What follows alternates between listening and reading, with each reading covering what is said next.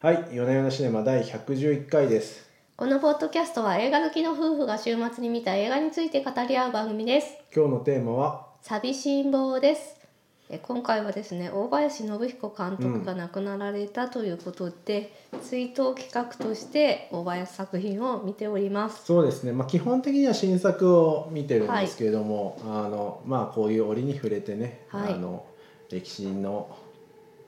歴史に名を残した監督の作品を見るのもいいんじゃないかというはい。ことで見てみましたでチョイスが「寂しん坊」なんですけどまあなんで選んだかというと、まあ、お何を見ようかなと思って、まあ、一番有名なのは「時をかける少女」かなと思ったんですが、うんう。まあ、まあ見たこともあるし他のを見ようということでまあいくつかサイトなどを見てこれを選んだっていうん流れですうね。ん。うん。うん今ね、首をね、こういうふうはいうなずいたらね、首がピキっていっててそれはリモートワークの弊害ですね そうなんですよ。こうねやっぱりこの昨そう今リモートワークをしてるとラップトップでずっと仕事をしてますからそうねそうなんですよそれでずっと下向いて仕事しててねもう頸椎がねやばいんでやすよばいもうねかといっちてょちょっとあのどこまで続けるんです かは整体とかにも行けない辛い辛いなと思って、戻りまでしすてが戻りましてまあ大林監督はあの最後がんになられたんですけどね、それでも映画を撮り続けてて、うあんのリモートワークで首が痛いって嘆いてるぐらいの私と比べると本当に素晴らしいこの映画への仕事への情熱って素晴らしいなって思いましがうまいこと戻ってきたたよう戻なってきたよ、ような戻ってないようなは、はいい、戻ってきましたで「寂しん坊」の説明なんですけども、あの尾道三部作と言われる、うんその大林監督の故郷である広島県の尾道市を舞台にした、うんえー作品の3つ目でござい転ます。校生時をかける少女寂しん坊っそてうそうですねで、うんちょっと我々は2人とも見たことがなかったので、うん今回この作品を選んでみましたうんはいでえっ、とあらすじはですね、えー高校生で寺の息子のひろきくんがですね、えー、と他の高校の女の子に片思いをしていますと、そんな中彼の前に突然現れた謎の少女寂しん坊っていうのがいまして、で彼女と、えー少年との心の交流を描いたファンタジーになっております。やっぱファンタジー要素が入ってくるんですねなんか時をかける少女とか転校生とかもそうですけどああそうですね。軽い SF 要素が入ってくうる、うんうんうん、んそうですね。いかがでしたか寂しん坊寂しん坊ね。 21世紀に見て、 21世紀見るとねやっぱりねうんいろいろ考えさせられるところがありまし てねほほうう例えば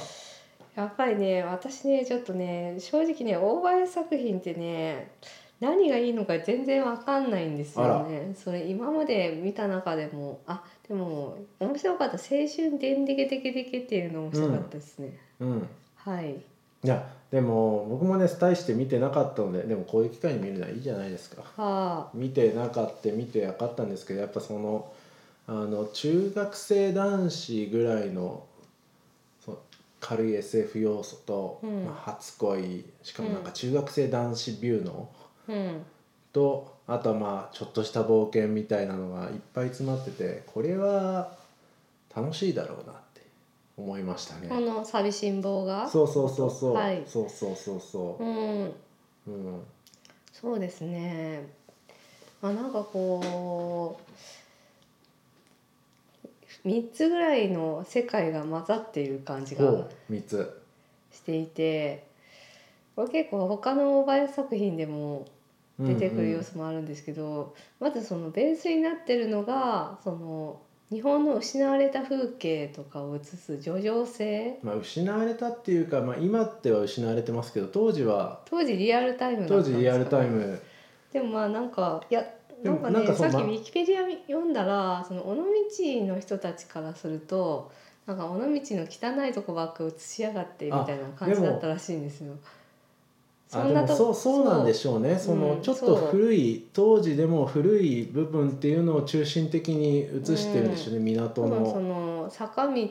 とかねがものすごい狭い道うで,、んでそういうところとかその裏山のねその、うんうんなんか石垣の上とそかうねねそういう、まあそうね何でもない風景なんですよ映してる当の時が。からしても若干ノスタルジックな風景をそう映してるんでしょうね多分そうそうそうで地元の人からすると別にそれ全然観光になんないからみたいな場所なんだと思うんですけでもそこどに脚光を当てるっていうのはやっぱ映画の作家ならではなんじでゃないもですか、まあなんかそれこそがそのなんでしょう懐かしい風景である、うんうんもううんかつて日本にあったであろうんうあの今はなき風景っていうところを映してるっていうところなのかな、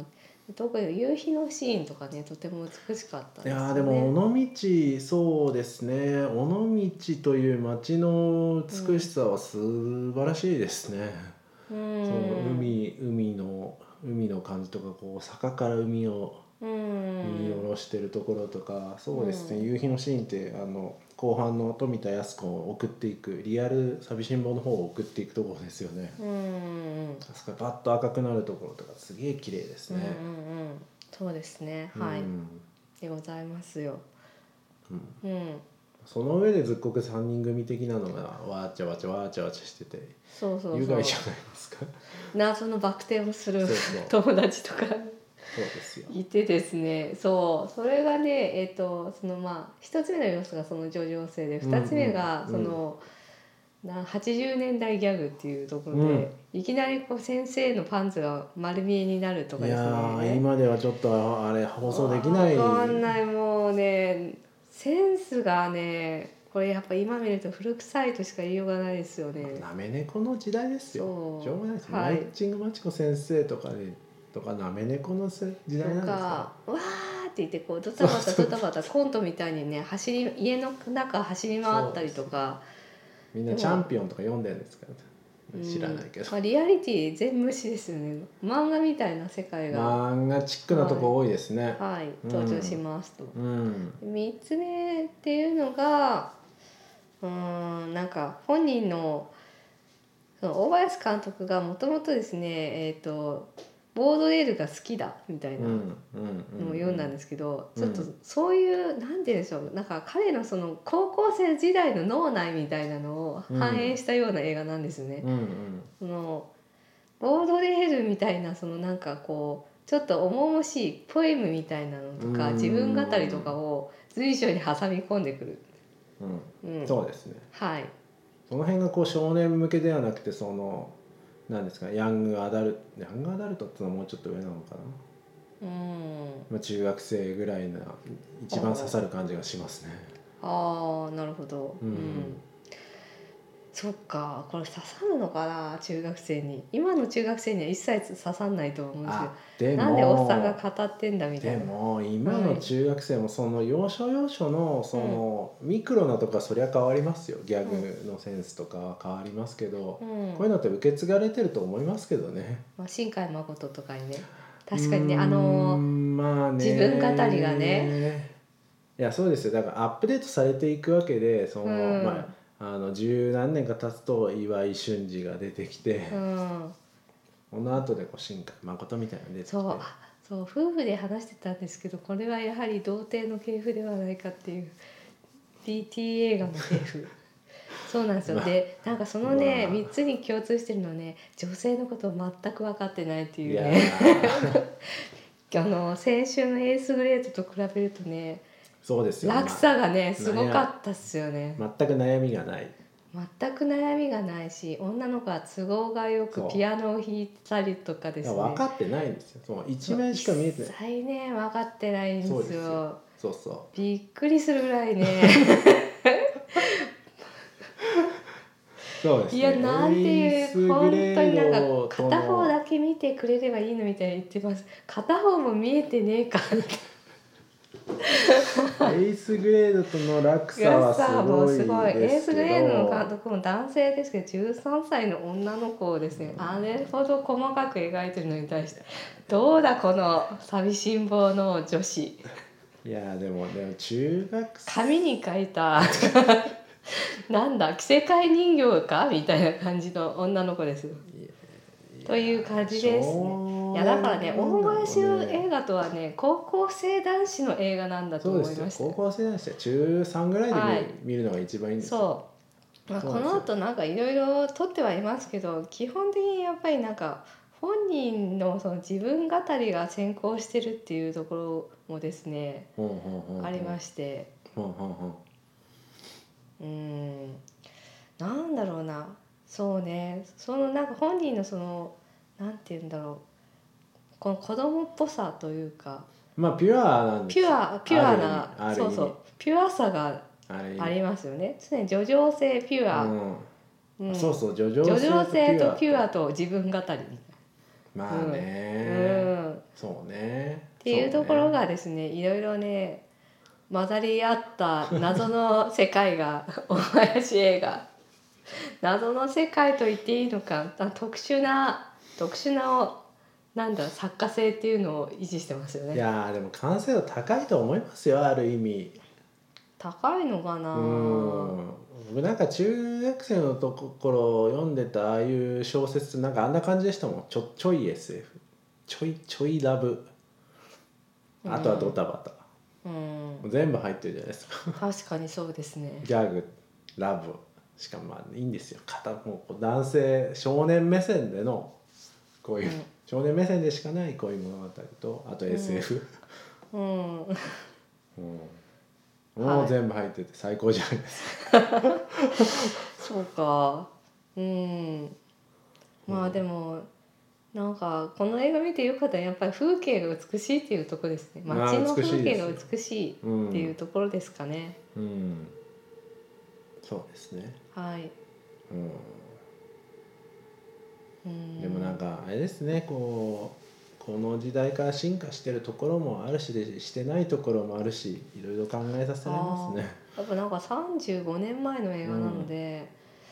あなんか今の人ってこんな言葉遣いしないなと思って家庭内でのその夫と妻のなんですかねその、うん、ヒエラルキヒーエがラね、ルキーがあ激しりいでますすねよ。ねうんだし他の友達との会話とかも古臭いし、そうですね。ふあだからなんかもう35年前っていうのは歴史なんだなって思いましたよね、うんもうなんか今とは全然違う世界だっていうまのあ、はでも感逆じましにた、思うのは日本だから我々はもいかろうじて知っている、はいかろうじて知っているような気がする時代なんで、うん割とダイレクトに古臭さを感じるのかなと思っていまして、うんうんそのそう海ですね外の映画だと、まあ、よくわかんないからそういうもんかなとそう確思かっにちゃうんねですけど、なんかうん髪型一つとってもなんだこの前髪はって感じはしますよね。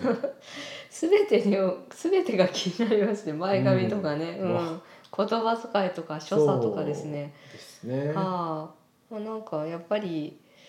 こういう映画を見てあの多分ね50年後とかさらにね「はあ昔の日本ってこんな感じだったの、おじいちゃん」みたいな感じになると思いまうす。んうんでもねあのなんか中2巻中3巻中3中3アドベンチャーって永遠ですようんあ こういうちょい SF ちょいラブであとはドタバタっていうのはきっとね永遠だと思うので、うんはいうん、まあそういうわけで受け継がれるものなんじゃないかとはいそうですね。で富田靖子さんが当時はアイドルだったんだなっていうことも最後ねアイドル、わかりましたねアイドルポップアイドルソング歌っアてイドルましソたング歌ねっ。てましたねはいうんそうですね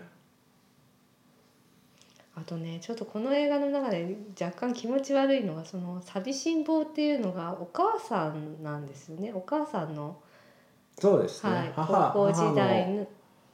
なもうんです悲恋よ悲恋を背負ったみたいな感じですよねでその寂しん坊がその息子に恋をしてるみたいな話なんですうよ。ーんだから息子を通じて何ですかね当時の彼氏と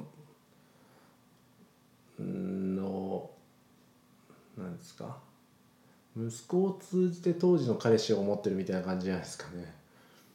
違うかねわ息子を持ってんでしょ、ですかうね、ん、うんでしょ別れの曲を弾かせ弾いてくれる男のそう子ですねがって言ってるのは息子なわけでしょ。いで当時の彼氏がまずそのピアノを弾けた彼氏じゃないか当時好きだったいやだからそれが息子なんだってえ分かってないのかそっ かん入れ替わってる 変わってる入れ替わってはないかいやだからこう今のお母さん息子にはいはい別れの曲を弾けっていうふそううにそ言うそうってるそわうけじゃないですかはいはいはでいなんか昔のその昔好きだった男の子がそのはいは別れの曲が弾けたんだとはあはあはあいうふうに言ってるわけですよね。はいはいそうですねああでその住職のお父さんもお母さんがその別れの曲にこだわってるっていうことを知っていると。はいはでいそのお母さんのその高校生時代っていうのが寂しん坊なわけですよ。ええそうですでね寂しん坊がこの息子のところにやってきてるわけですよね。うんうんうんで息子がさあの別れの曲を弾いてるわけだ。はあはあつまりだからお母さんがその寂しん坊が好きだったの息子なんですよ。わかりますだから息子と母親の疑似恋愛みたいな若い頃の母親の疑似恋愛みたいまなあこそうとですなんねですよ。そうっそうそうそうですていねうのが気持ち悪いってなって。でなんか最後にあの息子は母親にいつでも恋してるもんなんだみたいなセリフが出てくるんですけどそれが気持ち悪いって思ってもうもうとにかくうこう天板ですーんはい追悼企画ですからねあちょっそとう追もう悼ちょっ企と画なマイんルでドにすけどやっなたんからど童う貞映ですか画だしなんかマザコンだし気持ち悪いみたいな感じだったんですけどでもあのいいところとしてはその尾道が美しいっていうところです。ひどいですねこの言いっぱなしラジ言いっオぱなしひどいですねいやそういうピュアさがやはりあのいいとこだなって思いましたよ本当にね作品数がめちゃめちゃ多いんですよこのま方とね。めてるんだはあはあそのエネルギーってやっぱ一本映画作ってものすごいエネルギーいるわそうけでですねすごいよなって思いましたね。ううんん、うんそうですねうんうんはい、はいはい、どうどうどうまとめていきどますうかまねとめていきますかね。どうどうまとめていきあまーすちかなみにねあのですね、かあの私ヨラ天狗っていうバンドが好きなんですけど、はまあヨラ天狗のトークショーみたいなのに行ったことあるんですあはよ。あはいはいはいあはのいトークショー兼ライブみたいなのがあって、はいはいその時に大林信彦の「ハウス」っていう映画が好きって言ってて、うーんとかカルト映画としてすごく海外で人気があるなんかそれだけちょっとらしいんですよね特殊な扱いですね。うホんラー演歌なんかなんですよそね。うあのお家があの人形を食べちゃうっていうホラー映画でなんかこの映画が割とその自主制作それまで自主制作をやっていた大林信彦はその東宝でいきなりの映画を撮ったっていうのが、うんなんか当時としてはすごい革新的だったらしいんですよね。でそての映画の内容も、まあ、しっちゃかめっちゃかな感じのホラーなわけでなんか当時のその若者たちにはものすごい衝撃を与えた映映画だったらしい。いわゆる大林作品的な位置づけとはちょっと離れたなんか特殊な扱いになってうまん、すカね。ルト映画なんですよねですねきっとね、ううん、でも私ハウス見たことなくてそれ見たいなと思ってたんですけどね、うんうんうんううんんまあでもこういう場合は王道を見るんですよ。こういう追悼企画ですからねん思い出してくださいね。王道ね王道一番人気があるの何なんですかねそれは時をかける少女とか転校生とかなんじゃないですか。うーんなるほどうん誰でも知ってる感じしますけどねうん、そうですね。偉人たちとの夏とかうん。偉人たちとの夏。そうですね。そうなんですよ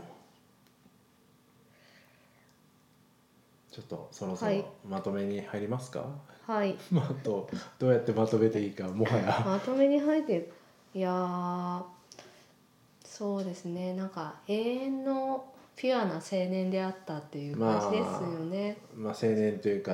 うんピュアまなあ中映画青年。そうですね、うんそして中学生マインドを忘れないってのは大事ですよ大事大事うん。うん